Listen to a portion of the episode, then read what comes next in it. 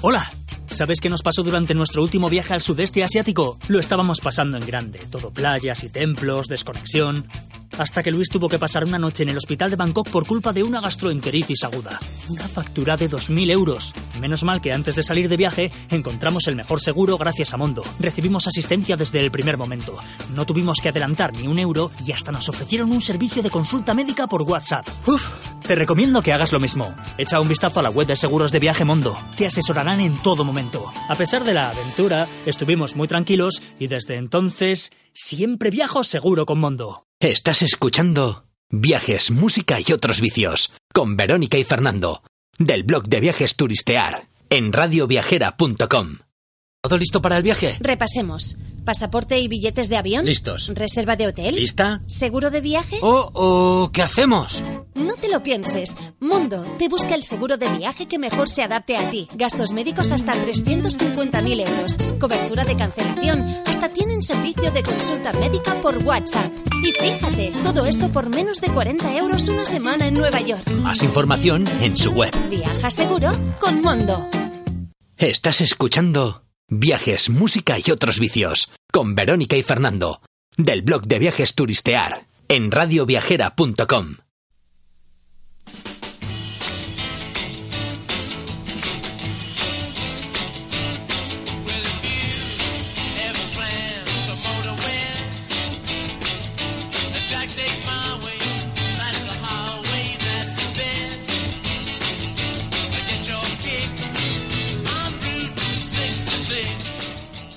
Bienvenidos a un nuevo programa de viajes, música y otros vicios en Radio Viajera.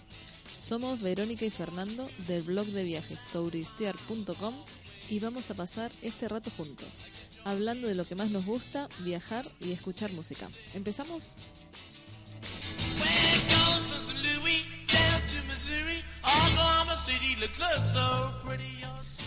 Hola a todos, ¿cómo estáis? Bienvenidos a nuestro programa Viajes, Música y otros vicios.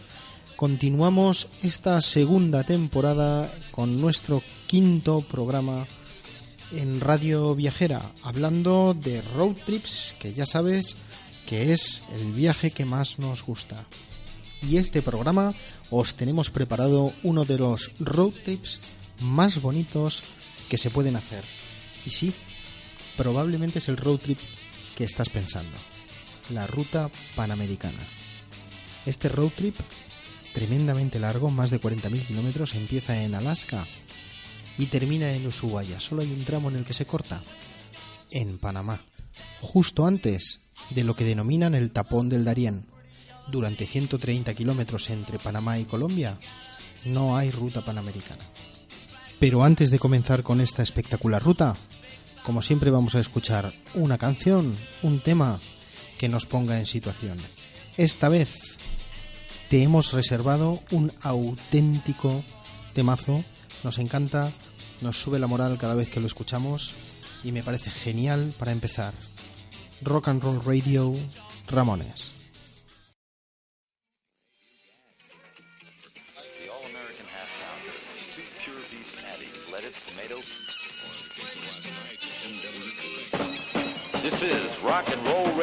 Come on, let's rock and roll with the Ramones.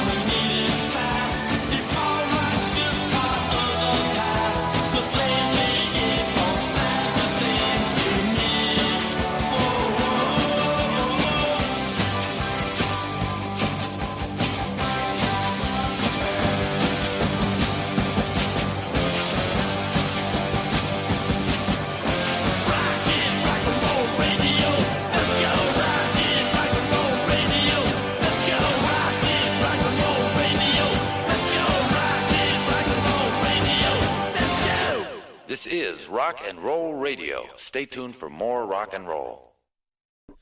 Bueno, hoy tenemos aquí a Pilar y Jorge que, bueno, eh, han hecho eh, o acaban de terminar eh, una de las rutas más eh, bonitas y pintorescas, que es la ruta panamericana. Y es exactamente de lo que hemos venido a hablar hoy. Eh, Jorge y Pilar son viajeros por definición, creadores y gestores del blog de viajes El Antitour. Creemos que no hay mayor forma de presentar a nadie que la que hace uno mismo. Así que chicos, os vamos a pedir que os presentéis eh, a nuestra audiencia. Empezamos con Pilar, si os parece. Hola a todos, eh, bueno, mi nombre es Pilar, eh, soy argentina, eh, tengo 30 años y bueno, soy traductora de profesión y viajera hace varios años y bueno, estoy haciendo esta ruta con mi compañero Jorge, que está acá. Hola, eh, yo soy Jorge, tengo como 36 ya, eh, soy abogado de profesión, pero bueno, he sido muchas otras cosas a lo largo de, de todo este tiempo. Eh, y bueno, estamos acá casi terminando nuestro viaje y a punto de volver a, a nuestra querida Argentina que hace tanto que dejamos. Qué bueno, eh, bueno, encantados de saludaros, eh, Pilar y Jorge. Eh, como hemos dicho, eh, Pilar y Jorge son eh, los gestores y creadores del blog El Antitour. Podéis visitar su blog elantitour.com y sus redes sociales Facebook, Pinterest e Instagram. En las tres simplemente tenéis que poner El Antitour. Bueno, yo primero que nada quería preguntaros cómo surgió la idea de hacer la ruta panamericana.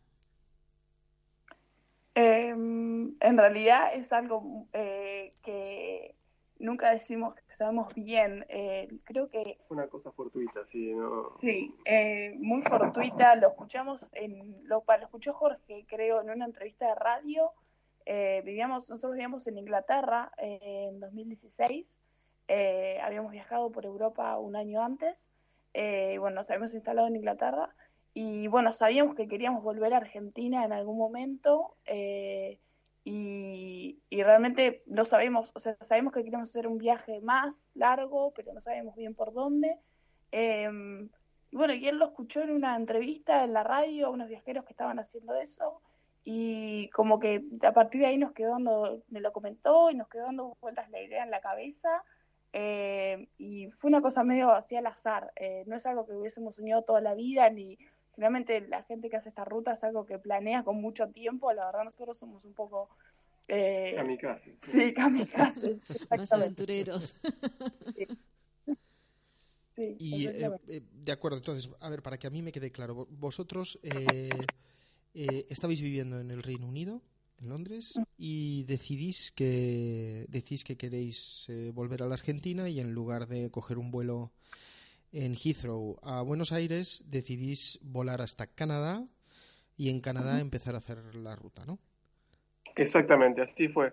De hecho, estábamos en, en Oxford viviendo y miramos una página de, de compra y venta de, de, de vehículos y vimos esta camioneta que nos gustó y le mandamos un, un mail a, la- a los dueños y nos dijeron, bueno, sí, ¿a dónde están? En Inglaterra. Y le pedimos por favor que nos guardaran la camioneta y una semana después ya estábamos en Inglaterra, en Canadá, sin ningún tipo de, de preparación al respecto ni nada por el estilo. Qué bueno. Entonces, comprasteis la, la camioneta directamente, o sea, online, y allá Sí. y un vuelo se tomaron y la fueron a buscar. Sin verla, sin probarla, sin nada, Nada. directamente. Sí, exactamente, así de improvisados. Eh, no sé si es muy recomendable como consejo para hacer la ruta eso que estamos diciendo, pero sí, eh, la verdad que no teníamos otra manera en ese momento porque eh, digamos que no, no, no teníamos muchas opciones estando en Inglaterra. Es más, siempre decimos que estamos súper agradecidos con la pareja que nos vendió la camioneta porque fueron los únicos que nos esperaron, digamos. En realidad nosotros llamábamos a, llamamos a un montón de gente que vimos sus anuncios y claro, cuando les decíamos que estábamos en Inglaterra nos decían, ah, bueno, o sea, no, no, no, no, no te voy a guardar la camioneta eh, de onda eh, sin una seña, sin pagar nada. Entonces, eh, y, y obviamente se vendían muy rápido, entonces no nos daba el tiempo para volar de Inglaterra a Canadá. Eh, y esta gente mm, súper amable, una pareja de, de British Columbia y de Canadá, eh, no- nosotros los llamamos y nos dijeron, bueno, si, si ustedes nos dicen que vienen en un par de semanas, nosotros les guardamos la camioneta y así fue. Qué, bueno. bueno. ¿Y la compraron eh, camperizada ya o estaba vacía? ¿La tuvieron que hacer ustedes? Eh, no, eh, ya estaba camperizada. Eso era algo que, que sabíamos que quería. O sea, nos hubiese encantado poder hacerla nosotros. Eh, hay un montón de gente que lo hace y está re bueno porque lo haces a tu gusto y a tu tamaño con las cosas que vos querés. Pero bueno, en nuestro caso no era una opción porque no, no teníamos, digamos, eh, o sea, quedarnos ahí a hacer eso implicaba gastar mucho peaje y todo. Entonces, bueno, buscamos una opción que, que ya estuviera lista, como porque literalmente fue así, nos subimos y salimos. O sea, no, no, No, y además tampoco teníamos ni conocimientos ni, ni además habilidades, que No, fundamental no o tenemos herramientas, ¿no? Absolutamente nada. Sí, no, no somos carpinteros ni electricistas. A ver, Claro. tampoco hay que hacer, hay un montón de gente que lo hace, pero bueno, lleva muchas horas de mirar videos en YouTube y aprender, no es algo que se hace de un día para el otro, ¿no? Oye, y, y entonces, por lo que nos habéis dicho, que no fuisteis sin planificación ninguna, después de haber hecho la ruta panamericana sin planificación previa, ¿vosotros recomendáis que se haga una planificación previa para la ruta? ¿Creéis que es lo suyo o ir a la aventura y, y vi- y vivir una experiencia detrás de otra y aprendiendo durante el camino es más interesante? Eh, mira, es un poco y un poco, eh, diría yo. Eh, no, definitivamente no hacer lo que hicimos nosotros, que No, fue no. recontra kamikaze, porque obviamente como todo viaje, al planificarlo te ahorra dinero, ¿no? O sea, eh, dire- directamente hay un montón de cosas, por ejemplo, siempre decimos lo mismo, nosotros nos largamos en Canadá a viajar y no teníamos ni idea que se podía dormir en cualquier parte. Eh, o sea, eso lo descubrimos más adelante en el viaje, eh, que vos básicamente podés parar la camioneta y dormir en cualquier lugar público. Para nosotros era como, no, no entendíamos que funcionara así, que vos pudieras dormir en cualquier lugar. Eh, por lo cual, el primer mes en Canadá fueron camping tras camping tras camping que nos fuimos quedando y un camping en Canadá no es barato. Eh, o sea que se nos fue un presupuesto enorme en pagar campings, eh, pero al mismo tiempo tampoco la ruta la puedes planear demasiado. O sea, hay, eh, hay algo que es que como que va tomando, Azaroso, sí, totalmente azaroso, que va tomando vida propia, eh, donde vos planeaste ir para un lado y, es tan grande y vos tenés tu propio vehículo y, y son tantas las opciones, eh, sobre todo en países tan grandes, por ejemplo en Canadá, en Estados Unidos o en México, por ejemplo, que digamos es imposible planearlo. Podés llegar a planear algo, pero después es muy difícil que te salga eh, exactamente lo que vos habías ideado. Eh, pero bueno, sí es, sí lo como consejo creemos que es importante por lo menos investigar un poco sobre cómo funciona todo, cómo funciona un motorhome, que no tenemos ni idea, o una auto, autocaravana, como dicen en, en España, no tenemos ni idea cómo funcionaba. Bueno, eso, eso sirve, creo. Claro. O por lo menos que puedes dormir en cualquier lado. Exactamente, sí. Sí, es un buen ahorro también ahí. Sí. La verdad que sí es eh, hablando de hablando de ahorro. em, vosotros teníais un cálculo o tenéis hecho aproximadamente un cálculo de qué es el presupuesto que supone eh, hacer eh, la ruta panamericana. Hay, eh, hay, hay, hay, digamos, eh, presupuestos para cada tipo de, de gustos y personas. eso es imposible, más o menos. Si, si bien las carreteras hasta México eh, son libres, digamos, no tienen peajes, eh, y, y- y ciertas carreteras de México sí lo tienen, eh, bueno, podés planear nada más que quizás el combustible, eh, eh, dependiendo tu, tu motor, claro, no podemos tampoco determinar todos los motores que son iguales y la- la- el consumo es, no es el mismo.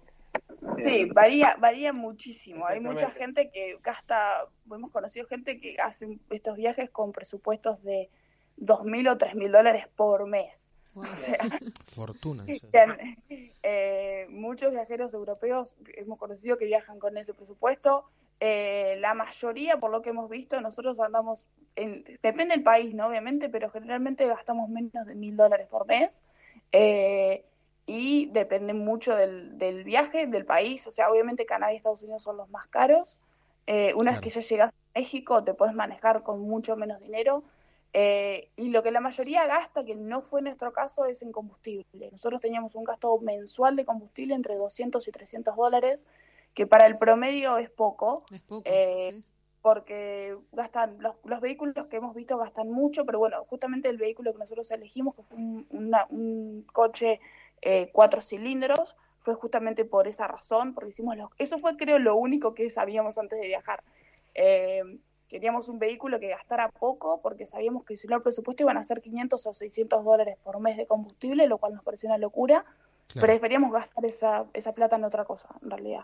Claro, Eh, no es que no la gastáramos, sino que preferíamos gastarlo en otra cosa. Eh, y fue realmente lo que terminó pasando, digamos. Hemos conocido gente que gasta capaz 600 o 700 dólares por mes solo en combustible. Eh, pero bueno, eso depende mucho de, de- de ver el vehículo que vas, que vas a usar, digamos. Ah, ¿cuánto tiempo les llevó a hacerla? ¿Cuántos kilómetros hacían al día más o menos o por tramos? Eh, Depende. An- Sí, depende mucho. El, el, el trayecto total no hicimos todavía la cuenta, creo, porque todavía como estamos acá en Panamá no hemos hecho la cuenta final, pero la camioneta la vendimos en Costa Rica eh, ahora el mes pasado y tenía desde que la compramos más o menos 25.000 o 27.000 kilómetros más desde que la compramos. Eh, y el tema del, de lo, del manejo diario, digamos, eh, es básicamente, eh, en nuestro caso somos, o sea, lo hicimos muy tranquilos. Nosotros salimos en junio del año pasado desde Canadá eh, y bueno, estamos recién ahora acá, casi un año, más de un año después eh, en, Panamá. Eh, Qué bueno. en realidad, ya te digo, hay gente que lo hace mucho más rápido. Hemos conocido gente que, nada, sale eh, nos tenemos unos amigos que salieron de México y tenían que ir hasta Argentina en seis meses, pues, justamente porque querían volver en seis meses, eh, y ya están en Argentina, y nosotros los vimos en Guatemala hace tres, cuatro meses, o sea, van a fondo. Eh, Claro, pero es que no ves nada, ¿no? gente- eh, ¿Cómo? Ves- no ves nada, no te da tiempo a conocer. Sí, eh, sí, es otro viaje, ya te digo. El Claro. caso de ellos era porque tenían que, querían importar el vehículo en Argentina, que es el mayor problema con el tema de comprar un vehículo en Argentina, es que eh, en el exterior, digamos, que no lo puedes importar.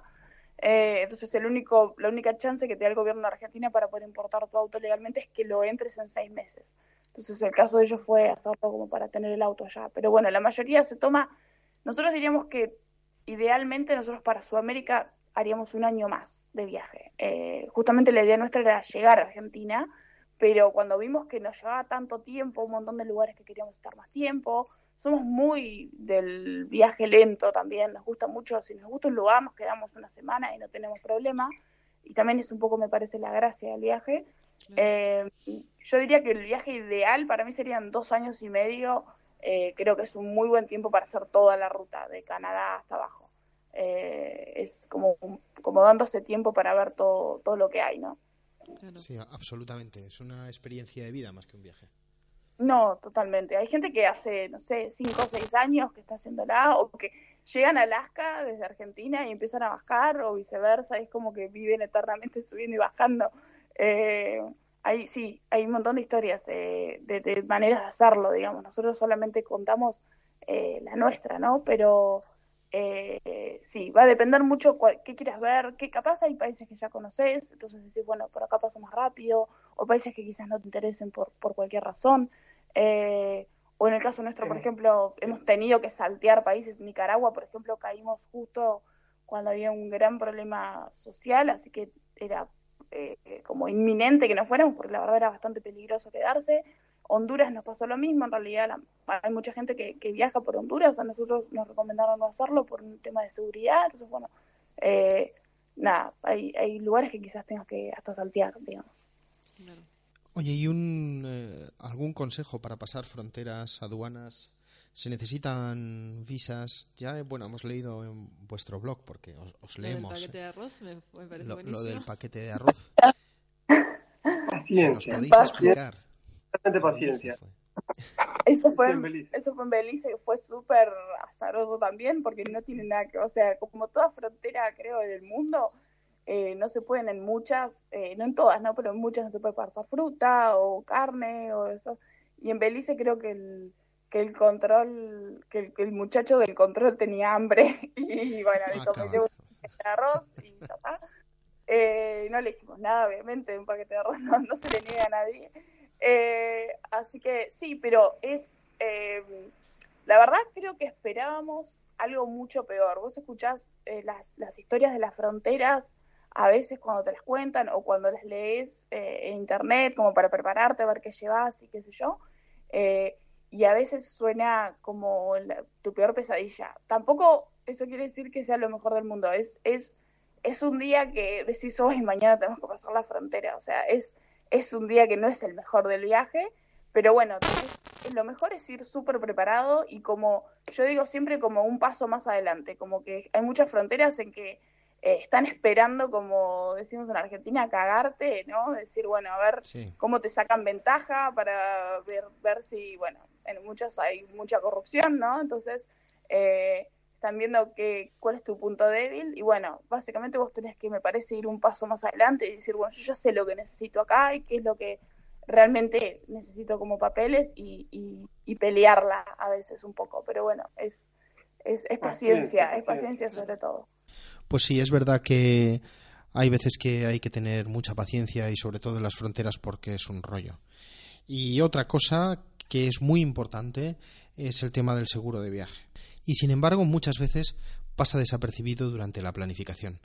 Escoger el seguro de viaje que te va a acompañar antes y durante el camino es crucial. Nosotros ya tenemos el nuestro y de momento es el mejor que hemos encontrado en el mercado, se llama Mondo y ellos se encargan de buscar el seguro que mejor se adapta a ti y tu viaje en función del destino, la duración y tus preferencias.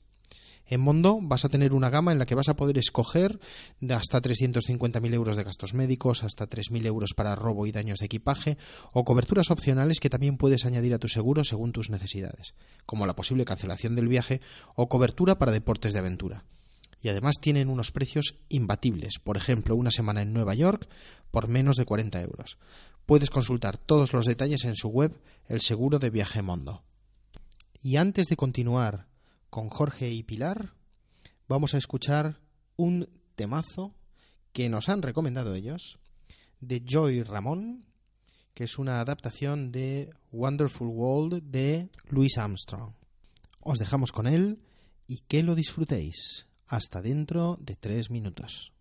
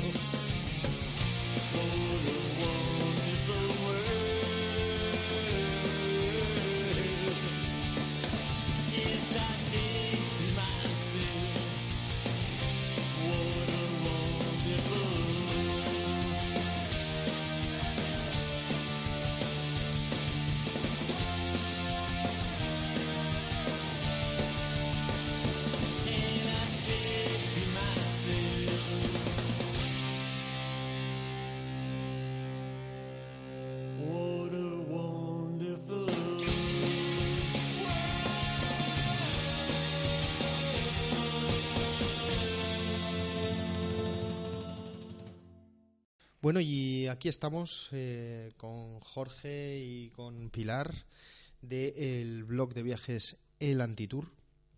Podéis visitarles en elantitour.com y en sus redes sociales Facebook, Pinterest e Instagram en El Antitour. Estamos recorriendo la ruta panamericana. Mm, Hemos estado 15 minutos donde nos han aconsejado un poquito qué hacer, qué no hacer, eh, con qué debemos tener cuidado, qué presupuesto contar, un poquito, pues bueno, los consejos fundamentales para hacer eh, la ruta. Y ahora pues les vamos a pedir que nos cuenten un poco cuál es el recorrido que han hecho, qué países han, atravesado y bueno, pues eh, que nos den un poco más de información de esta impresionante ruta, de este gran viaje, ¿no? Entonces, pues bueno, contarnos un poco, ¿qué, qué, es la ruta panamericana? Bueno, la ruta panamericana per se es, desde Alaska hasta Tierra del Fuego en Argentina eh, y son creo que casi 50.000 kilómetros. Eh, nosotros hicimos el recorrido solamente desde Canadá hasta Panamá, que es donde estamos ahora, eh, y, empezamos el recorrido en British Columbia, en, en el oeste de Canadá. Anduvimos por Canadá tres meses, justamente en primavera, que fue lo mejor, porque fue junio, julio y agosto, eh, y es una es la manera que creo que la mayoría empieza. Si empieza desde arriba, empieza en verano, ¿no? Para no, no pasar el invierno canadiense. Claro. Eh, y bueno, ahí estuvimos mon- montañas rocosas. Creo que lo más destacado que nos gustó fueron Banff y Jasper, que están en Alberta, que son los parques nacionales. Eh, pero bueno, Canadá es muy lindo, es muy lindo manejarlo. Eh, las carreteras son un placer. Eh, el único peligro que puedes llegar a tener es chocarte un oso. O sea, directamente cuando fuimos a comprar el seguro, justamente nos dijeron eso, que compráramos un seguro todo riesgo en Canadá, porque lo más grave que te puede llegar a pasar es eso, chocarte un oso. Eh, y de ahí pasamos a Estados Unidos, donde estuvimos también tres meses, eh, que era en realidad lo que nos daban de la visa, que fue justamente la razón para no ir hasta Alaska, porque con la visa nosotros tenemos pasaporte italiano los dos, entonces con la visa esa te dan, que es la esta que tienen también los Sí, españoles, sí. que te dan solo 180 días, eh, no, perdón, 90 días. Eh, entonces, bueno, dijimos, bueno, si estamos tres meses, la verdad nos encantaría hacer un viaje. Me parece que el viaje en motorhome eh, para hacerlo de Estados Unidos es el lugar eh, ideal porque se puede dormir en casi todos lados, que es muy seguro. Hay una gran cultura de- del tema de viajar así, entonces es, es como que cuesta mucho decidir un- una ruta y todo. Nosotros dijimos, bueno, era la primera vez que íbamos y decidimos acotarnos a la costa eh, oeste, o sea, bajamos eh, desde Washington, pasamos por Oregon y fuimos por California. Y eso básicamente nos llevó tres meses. Paramos mu- mucho en, en ciudades grandes, eh, que no muchos viajeros de este tipo hacen eso, pero nosotros la verdad nos gustan mucho las ciudades grandes. Hablamos de Y San hacemos- Francisco, Los Ángeles, eh, San. Diego. Seattle, fuimos a San Diego, fuimos a, eh, Ore- a Portland en Oregon. Eh, eh, nosotros hacemos también eh, house sitting hace mucho tiempo, que es esto de cuidar casas con mascotas. No sé si lo han escuchado nombrar. Pues no, si nos cuentas un poco qué es. Ah, eh, bueno, es un sistema eh, como eh, a través de plataformas eh, online que básicamente vos te haces un perfil en una página eh, y nada, contás cómo sos, y fuese tu perfil de Facebook, una cosa por el estilo. Eh, y es un lugar donde la gente eh, que tiene casas y mascotas eh, publica sus casas y sus mascotas cuando se va de vacaciones para que alguien las vaya a cuidar de manera gratuita, ¿no? Entonces vos podés quedarte en una casa, eh, como que es, un intercambio de, de dos maneras, ¿no? Para el, para el dueño alguien está cuidando su casa y para el que está cuidando es hospedaje gratis. Eh, y bueno, nosotros lo hacemos hace mucho tiempo porque nos, ha- bueno, nos ahorra un montón de dinero en hospedaje, Claro. eh, nos da la oportunidad un poco también de parar un poco el viaje y tener una casa de vez en cuando, que también está bueno. No, y de conocer, de conocer la ciudad a la que vamos desde otro punto de vista completamente distinto, que es como vivir como si fuese un local, que para mí es la parte más linda esa de, de- de todas. Claro. Claro, es que lo ves desde otro punto de vista totalmente distinto. Es, eres un local casi. Exactamente. Por ejemplo, en Seattle estuvimos 20 días donde tenés que ir al supermercado y tenés que ir a cargar gasolina. O sea, vivís como si vivieras ahí, ¿no? Y quizás en lugares donde no ni siquiera podés acceder, no solo no hay hoteles o, y no hay Airbnb, no hay nada, en- Canadá estuvimos en una casa fantástica frente a- al... Sí, frente, estuvimos en Vancouver Island, en Victoria, en Vancouver Island, en una casa que era una mansión básicamente frente al mar. Pasaban las orcas a la mañana y veíamos orcas, o sea, era un sueño, no hubiésemos eh, jamás podido pagar eso por Airbnb o nada por el estilo. Eh, y acá lo, estás- lo haces gratis, o sea, es increíble. La verdad que es algo, es más, ahora mismo estamos en Panamá, en una casa en Bocas del Toro, en las islas, acá en el Caribe, en, en una casa que estamos a 20 metros del mar, o sea, eh, Y también haciendo house sitting. Exactamente, estamos con tres gatos acá. Bueno. Eh, sí, la verdad que es algo, a nosotros nos encanta y lo recomendamos siempre a la gente que no lo conoce porque, en, ya te digo, en Estados Unidos y en Canadá, que fueron los dos primeros destinos, se usa muchísimo. Eh, bueno, en Europa está lleno de lugares. Nosotros en- cuando vivíamos en Inglaterra, antes de vivir en Inglaterra, viajando hicimos lo mismo y, y después de vacaciones también nos fuimos de vacaciones a Mallorca dos semanas eh, a cuidar una casa con auto incluido, a viajar por las playas. eh, la verdad que bueno. sí está. Bueno, fui de tema un poco. Eh, pero Bueno, suele pasar, no pasa nada. Sí, es normal. básicamente Estados Unidos fue más basado en eso, digamos. Eh, sabemos que hay un montón de lugares naturales eh, que vale la pena recorrer. La mayoría también va por Arizona, el Gran Cañón y todo eso, pero la verdad nosotros preferíamos, como primer viaje a Estados Unidos, creíamos que, que nos interesaba mucho ver las ciudades. Eh, bueno, San Francisco, eh, entonces medio que nos acotamos a eso. Eh, y el gran problema del viaje, eh, de, de cuestiones de itinerario, llegó con México. Eh, nosotros en México habíamos calculado que al igual que Estados Unidos y Canadá íbamos a estar tres meses eh, y bueno, fuimos casi seis. Eh, Sí. Les gustó México, ¿no? nos gustó mucho México eh, y se nos fue mucho el tiempo. Es, es un país muy grande que aunque, o sea, comparado a los otros dos es, es más chico, pero eh, al tener que cruzarlo, digamos, es como que se abre este abanico de opciones, de destinos y México tiene cosas interesantes en todas partes. Entonces es como que no sabes para dónde ir y ya yendo a un lugar estás dejando de lado un montón. Pero bueno, todos los lugares que tiene México para mí son increíbles. Creo que, sin lugar a dudas, es el, el creo que el país más destacado del viaje, me parece. ¿Y México lo recorristeis también por, por la costa oeste? O, o estuvisteis recorriendo más? ¿Cambiasteis de costa? ¿Es más fácil en México cambiar de costa? ¿Está un poco más cerca? Exactamente, en México cambiamos mucho de costa porque empezamos por Baja California, que es la península que, que baja desde Estados Unidos. Y después cuando pasamos al, al resto de México, la idea era bajar un poco por la costa, pero también sucede que por la costa están eh, bueno, los estados de Michoacán y Guerrero, que son como, a ver, no, no nos gusta eh, ser tipo alarmistas ni nada por el estilo, pero justamente tenemos amigos mexicanos que nos dijeron, bueno, si tienen que evitar un lugar en cuestiones de seguridad de México, bueno, son los estados menos recomendables para viajar, digamos. Eh, si seguís las, las, las, las indicaciones, no sé, de la página de seguridad de, de Estados Unidos, de la CIA o de lo que fuera, no podés ni pisar México, lo cual es una gran mentira. Eh, no nos, nos encanta decir que en México, la verdad, nos sentimos Súper seguro. súper seguros, súper seguros. Nos perdíamos muchas veces las Sí. Sí, siempre contamos lo mismo. Jorge es medio despistado con ese tema y cada vez que se- nos acostábamos a dormir, la- el motorhome atrás tiene una puerta con llave y al otro día se despertaba sin saber dónde estaban las llaves y las llaves estaban del lado de afuera y habían estado del lado de afuera toda la noche con la puerta abierta y nosotros durmiendo adentro y no nos pasaba absolutamente nada. O sea, para hacer un ejemplo de lo que es México en ese sentido. Eh, y bueno, y después, eh, cuando es que llegamos y bueno, vimos que no, no queríamos pasar por estos estados, no nos daba tanta confianza, eh, dijimos, bueno, vamos a un poco desviamos y ahí cuando nos empezamos a desviar fue que empezó medio el despiole porque terminamos en, en San Luis Potosí, que es en la otra punta, después Sí. bajamos un poco hacia el centro, bajamos de vuelta al Pacífico y después, bueno, queríamos obviamente ir al, para el lado del Caribe, así que fue, la última parte fue por toda la península de, de Yucatán eh, antes de pasar a Belice.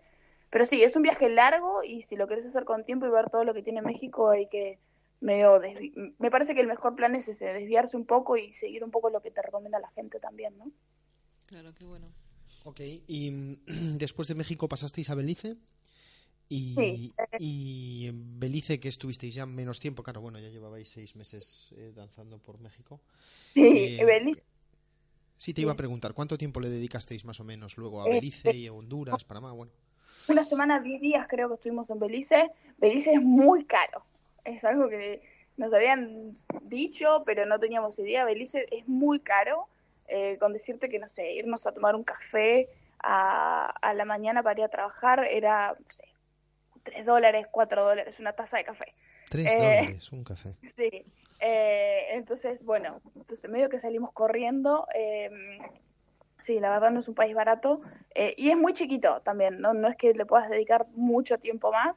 eh, sí es como más recomendable si vas, pa- si la, gente que le gusta bucear, nosotros no buceamos, pero la gente que le gusta bucear se toma un, un bote a, la- a los cayos, que son como las islas que están ahí, eh, y eso creo que es lo más atractivo de Belice, que es eh, eso, pero bueno, nosotros nos interesaba verlo porque era un país que, del que sabemos poco y nada, entonces bueno, es súper distinto, es muy caribeño, hay mucha eh, población africana, entonces es como una cosa muy distinta en el viaje. Eh, sí, ahí fue, creo que el resto de los países, ahí Guatemala estuvimos también 20 días, eh, Guatemala hubiésemos estado más en realidad, es hermoso Guatemala, pero bueno, el tema de las rutas de Guatemala fue lo que más nos, nos complicó el viaje, porque las rutas de Guatemala son muy montañosas y nosotros no teníamos un vehículo como para andar metiéndonos en muchos lugares, Claro. lo cual sentido creo que fue el único lugar donde sentimos que estábamos un poco acotados con, con el, el vehículo que teníamos. Eh, pero bueno, es, es un país que es, mm, la verdad nos sorprendió, hay un montón de cosas y bueno, súper lindo, sí. Oye, y te Eh, quería preguntar, eh, has dicho eh, en Belice por la mañana antes de ir a trabajar, eh, ¿vosotros habéis trabajado durante este viaje, además de lo que es house sitting? ¿Habéis desarrollado, habéis tenido em- empleos para poder estar donde estabais, para poder costearos o, o, o no? Eh, eh, nosotros eh, trabajamos, eh, a ver, eh, trabajamos online, los dos. en realidad empezamos el viaje sin tener mucha idea qué íbamos a hacer y solo medio que se fue dando que empezamos a trabajar para, para páginas escribiendo, o sea, con el blog, digamos así, gente que nos encontraba o lo que fuera, o buscando eh, para, para escribir contenido como escribimos para blog, para otras páginas, que básicamente lo que ahora. Hacemos un poco de community management también, de manejar redes sociales para algunos clientes. Eh, y bueno, es un poco de, un poco de marketing, este mundo del marketing digital y todo eso, eh, que nos estamos adentrando. Y bueno, es básicamente como, sí, o sea que había parte del viaje era frenar y trabajar, ¿no? También. Muy bien. Y después de Belice, que Eh, bueno, sí, después de Belice fue Guatemala y Ah, después de Guatemala, eh, Salvador, que estuvimos también 10 días. Eh, también El Salvador es muy chiquito, o sea, no, no, no hay, o sea, la gente que- también, la gente que le gusta hacer surf, creo que es un buen destino para ir, pero es muy pequeño, o sea, se puede recorrer fácilmente, fácilmente en, en una semana o 10 días. Eh, y después, bueno, tuvimos que pasar, eh, pasamos rápido por Honduras en una mañana, nomás para cruzar la frontera. Y en Nicaragua, medio que nos perdimos un poco parados porque queríamos cruzarla en un día y bueno, encontramos un- como una traba, un obstáculo de, de cortes en la ruta y bueno, caímos en un momento, bueno, justamente ahora Nicaragua no está pasando un buen momento eh, social, político, eh, entonces, bueno, eh, no- nos encontramos con muchas protestas sociales y bueno, estuvimos parados más o menos una semana eh, hasta que llegamos a Costa Rica. eh, y Costa Rica, Tres meses. tres meses. O sea, ahí de vuelta nos. Costa Rica Ahí Sí. volvíamos a una situación normal, ¿no? De- Sí, exactamente. ¿no? Sí, la verdad que nos, nos tomamos nuestro tiempo también para, para conocerla y la verdad es un país muy lindo. Eh, también muy caro. Creo que fue la, la razón por la que también no, no, no, no extendimos la visa y nos fuimos. Eh, y bueno, y ahora estamos acá en Panamá, que llegamos hace pasó unos 20 días. Eh, estuvimos en, en Boquete antes y ahora estamos acá en Bocas del Toro, en el, en el Caribe, que la verdad es muy, muy lindo. Estás escuchando Viajes, Música y otros vicios con Verónica y Fernando del blog de viajes Turistear en radioviajera.com. Bueno, seguimos con Pilar y Jorge recorriendo la ruta panamericana. Y bueno, les vamos a preguntar cuál es su top 10 de estos kilómetros que han hecho. Eh, Pilar, ¿nos cuentas? Eh, bien, top 10. No sé si en un orden, eh, no, no, no, no necesariamente del, del mejor al peor. Eh, creo que empezando de arriba, de Canadá, eh, los parques. Los parques nacionales de Canadá, en Alberta, Banff y Jasper, eh, Yoho, que es uno que no es muy conocido, pero la verdad a nosotros nos encantó. Eh, están, están cerquita, son fáciles de conocer, son 200, 300 kilómetros entre cada uno y la verdad que es, son increíbles, son una cosa eh, sacada de una postal eh, de lo lindos que son. Eh, sí, creo que eso de, de Canadá fue lo que más eh, nos, nos gustó. Eh, después, siguiendo por Estados Unidos, creo que, bueno, las ciudades, como dijimos, eh, la- nosotros fuimos muy apuntados a eso. Seattle, Portland, San Francisco, San Diego, son ciudades todas que, no, que nos gustaron mucho eh, y que, bueno, creo que, hemos, que está bu- es una alternativa al viaje, que no mucha gente lo hace, pero nos parece que está bueno eh, tomarse un tiempito para, para conocerlas porque son muy buenas. Eh, de México, acá se nos complica un poco, eh, Todo, creo que ¿no? elegiríamos dos o tres, pero eh, de Oaxaca nos encantó, la- toda la región de Oaxaca es increíble y la ciudad. específicamente, sí, eh, sí, eh, la verdad que es, que es una ciudad muy linda, muy eh, un tamaño muy muy amable, digamos, está en el medio de la montaña, o sea que tiene un clima espectacular. Eh, y después te vas hacia la costa y hay, hay playas muy lindas. eh, Baja California. y Baja California, seguramente de México también, toda la península de Baja California, estuvimos casi un mes ahí eh, y la verdad que es también un paraíso y no, no, hay, no hay mucha gente, eh, medio viajar entre el desierto y el mar es, una, es un lugar muy particular eh, y muy poco visitado, entonces también nos parece que muy biodiverso, hay ballenas, hay eh, muchos lugares para hacer snorkel, eh, la verdad que hay muchas cosas para ver. Eh, después, creo que pasando más hacia adelante, eh, de, Belice, nada. no, de Belice no, No. sé si destacaría Guatemala, algo. Guatemala, de, de- sí, Antigua. eh, No, es hermoso. Ok, sí. Sí. Sí, es una ciudad colonial preciosa. eh, estuvimos casi toda la estadía en, en, en Guatemala, estuvimos en Antigua y la verdad que no- nos encantó.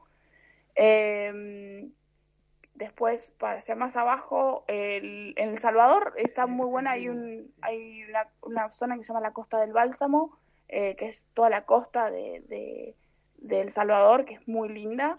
Eh, son playas muy distintas, o sea, son más para hacer surf, pero son de arena negra, volcánica, que está súper interesante eh, y es muy verde al mismo tiempo, lo cual está, está muy bueno. Eh, creo que no, de México me quedé pensando, eh, me gustaron, a mí La me- Huasteca Potosina. eh, la Huasteca Potosina, sí, la Huasteca Potosina que está al noreste de México. es un lugar que no teníamos ni idea que existía y nos enteramos ahí por recomendaciones de mexicanos. Y es un lugar de, son cascadas, es súper verde, muy tropical, eh, cascadas de agua turquesa en el medio de la selva, es un paraíso, la verdad. Bueno. Y lo mismo, a nosotros nos encantan los lugares que no son muy turísticos y esto, la verdad, no hay, hay nomás mexicanos que van de, de, de paseo, pero no hay, no hay mucho turismo internacional, lo cual todavía implica que, bueno, podés llegar a estar vos solo en esos lugares que son, la verdad, son espectaculares. Eh, Costa Rica, eh, no sé, muchos lugares, las playas de Costa Rica en general creo que son las mejores playas de todo el viaje, incluso me atrevo a decir que me gustaron más que las de México. Eh, son muy verdes, tiene el contexto, en Costa Rica hay mucha protección ambiental, entonces vos estás en la playa y estás rodeado de palmeras, eh, lo cual en muchos lugares es difícil de encontrar, ¿no? Hay hoteles por todas partes y bueno, es más, Acá hay eh, Costa Rica. En Costa Rica sí, hay, hay, tenés sombra para estar en la playa, que ya- Animales. estás en la playa y hay un mono, un perezoso, mapaches, eh, bueno. es una locura, sí, es como estar en un, sí, en el medio de la naturaleza. Eh, y bueno, de acá de Panamá, eh, Bocas del Toro, la verdad que nos está encantando. Eh, está súper lindo también, es, es muy verde y muy, el agua es, bueno, es el Caribe, ¿no? Tampoco Claro. hay mucho que, Exacto. hay mucho que sí, Oye, ¿y ¿no? alguna comida que, que destaquéis? Oye, mira, no, no, no, no, no puedes morirte sin, sin haber probado esto que nosotros hemos probado. Eh, acá capaz que discernimos un poco, porque nos gustan cosas distintas. A mí me encantó la comida mexicana, eh, Ok. en general, un montón. Eh, no, no soy del picante, la verdad que fue lo único que eh, le puse un, un pero a los mexicanos en ese sentido, porque no me no aprendí un poco a, a tolerarlo un poco más, pero ni, ni loca puedo llegar a esperar a tener la tolerancia que tienen los mexicanos con el picante, que creo que lleva años, es un gusto muy adquirido. Como el eh, mate. Como, claro, exactamente. Es algo que es completamente. Tiene que gustar de. Eh, por el pozole, probamos El pozole. pozole, pozole es, es una muy rica comida, sí. Sí, es una, es una típica comida mexicana que se come en el Día de la Independencia. Es como un guisado de, de maíz eh, que aprendimos a hacerlo en un, en un hostal donde estamos, tomamos una clase de cocina y nos enseñaron a hacerlo y la verdad que es súper rico. Eh, y ¿qué más? Bueno, Estados Unidos y Canadá no, no se destacan mucho por la gastronomía, No, no creo precisamente que no. estamos afuera del concurso. Y después en todos lados hay siempre alguna cosa. En, en El Salvador hay una cosa llamada pupusas que son muy ricas, que son como unas tortillas rellenas Una especie de arepa. como una especie de arepa, claro, es como una versión que va medio variando. Eh, en Costa Rica también probamos bastante cosas que nos gustaron. Eh, sí, pero creo que México definitivamente Sí, México se destaca mucho por, por sobre el resto gastronómicamente en, en, en, en este viaje, sí. Muy bien, sabemos que, que a Jorge le gusta cocinar, sabemos que a ti te gusta comerte lo que cocina Jorge. Así Sí. que bueno, pues esperemos que, oye, que también se haya enriquecido la, la, la- vuestra parte de, de cultura eh, gastronómica, ¿no? Que, bueno, para nosotros es una parte muy importante de, de- de un viaje, ¿no? Sí. Totalmente, totalmente de acuerdo. Bueno, y hasta aquí eh, nuestro programa de hoy con Jorge y Pilar del blog elantitour.com. Eh, podéis eh, visitarles en sus redes sociales, en Facebook, Pinterest e Instagram en el Antitour. Eh, queríamos agradeceros, eh, Jorge y Pilar, el tiempo que nos habéis dedicado eh, y bueno, pues eh, todo lo que nos habéis contado a nosotros y a nuestros oyentes para que puedan, para que puedan, eh, por lo menos si les hemos metido el gusanillo de hacer la, ruta panamericana, oye, pues que ya tienen algo más de información. Eh, bueno, no, les agradecemos muchísimo a, a vos, Fernando, y a, y a Vero eh, por llamarnos y por darnos la oportunidad de, de contar algo. Eh, pero bueno, es mucha información y bueno, nos encanta eh, a los que estén escuchando que, que si tienen alguna pregunta o, o lo que fuera, que, que nos escriban, eh, porque bueno, son un montón de cosas que, que- que quizás hay que saber o que o para prepararse. Eh, así que bueno, cualquier duda que tengan no- nos pueden contactar por el blog o por las redes sociales. Pues algo, algo que recomendamos a nuestros Sí, sí, oyentes, sí, que sin duda os contacten, es una experiencia de vida, lleváis eh, más de Un más de un año. año eh, recorriendo la ruta, la cantidad de experiencias, de conocimientos que tenéis es enorme, es imposible reducirlo en, en una hora, lo sabemos perfectamente. Pero, pero bueno, hemos hecho lo que hemos podido eh, para contar todo, todo lo posible. Muchísimas Bueno, gracias. Muchas gracias a ustedes. Muchas gracias a ustedes. Gracias, chicos. Hasta siempre. Adiós. beso. Adiós. Adiós, adiós. Y por último, queremos despedirnos, como siempre, una canción que creemos que os va a encantar. Ya sabéis que podéis encontrarnos en touristear.com y en nuestras redes sociales somos arroba touristear en Twitter, Instagram y Facebook. Si estáis interesados en que hablemos de un destino en concreto, no dudéis en, contactar con nosotros. Y bueno, nos vamos hasta la semana que viene, os dejamos con blanco y negro de barricada. Hasta la semana que viene. Hasta la semana que viene.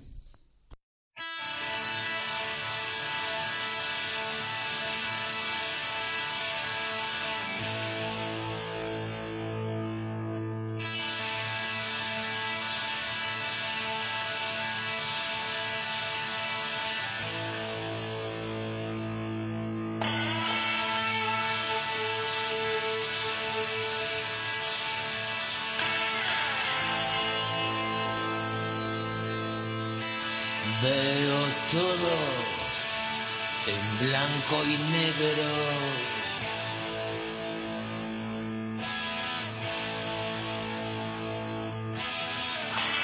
El vaso acaba siendo amigo mudo.